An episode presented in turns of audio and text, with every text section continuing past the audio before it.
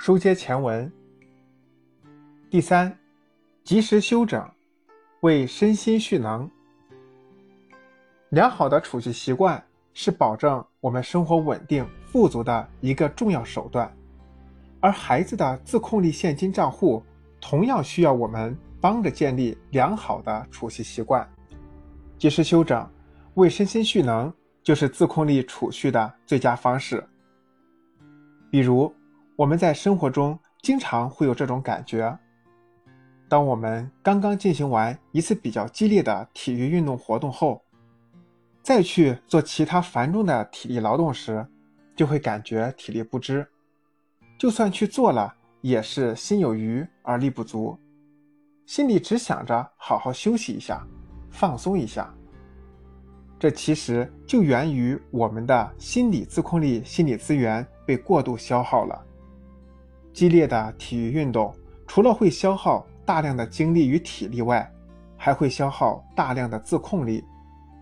因为在体育运动中，不仅需要精神高度集中，还要在体力逐渐透支的情况下坚持下来。这时，我们的大脑和身体就会多次发出超负荷的警报。在这种情况下，我们要做的不是咬紧牙关、强撑精神去完成其他任务，而是及时的休整身心，为身心蓄能，补充身体和心理。所需的能量，尤其对于孩子来说，如果在过度劳累的情况下继续学习，不仅效果不好，还可能损害健康。所以这时你要让孩子及时停下来休息，比如小睡一会儿，听一会儿音乐，待身体能量恢复后再进行其他活动。这样一来，孩子不但更容易控制情绪，还更乐于接受新的挑战。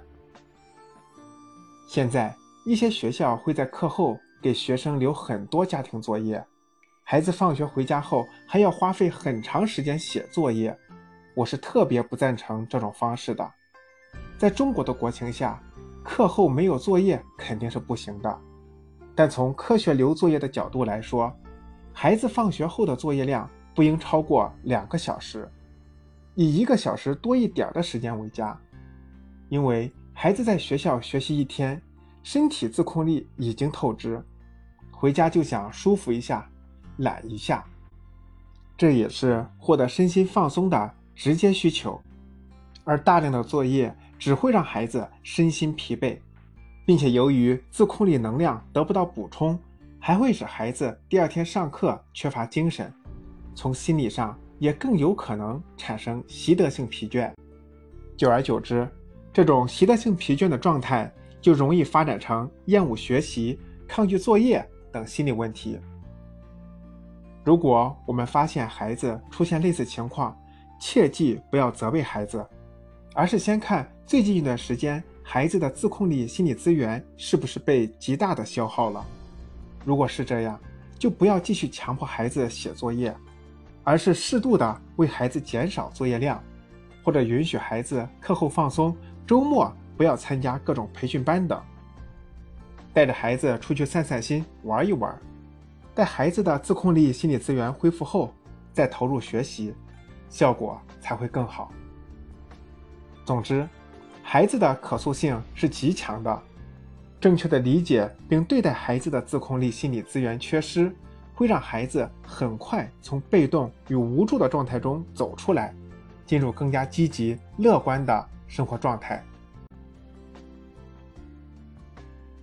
如果喜欢主播的分享，欢迎您点赞、关注、订阅专栏，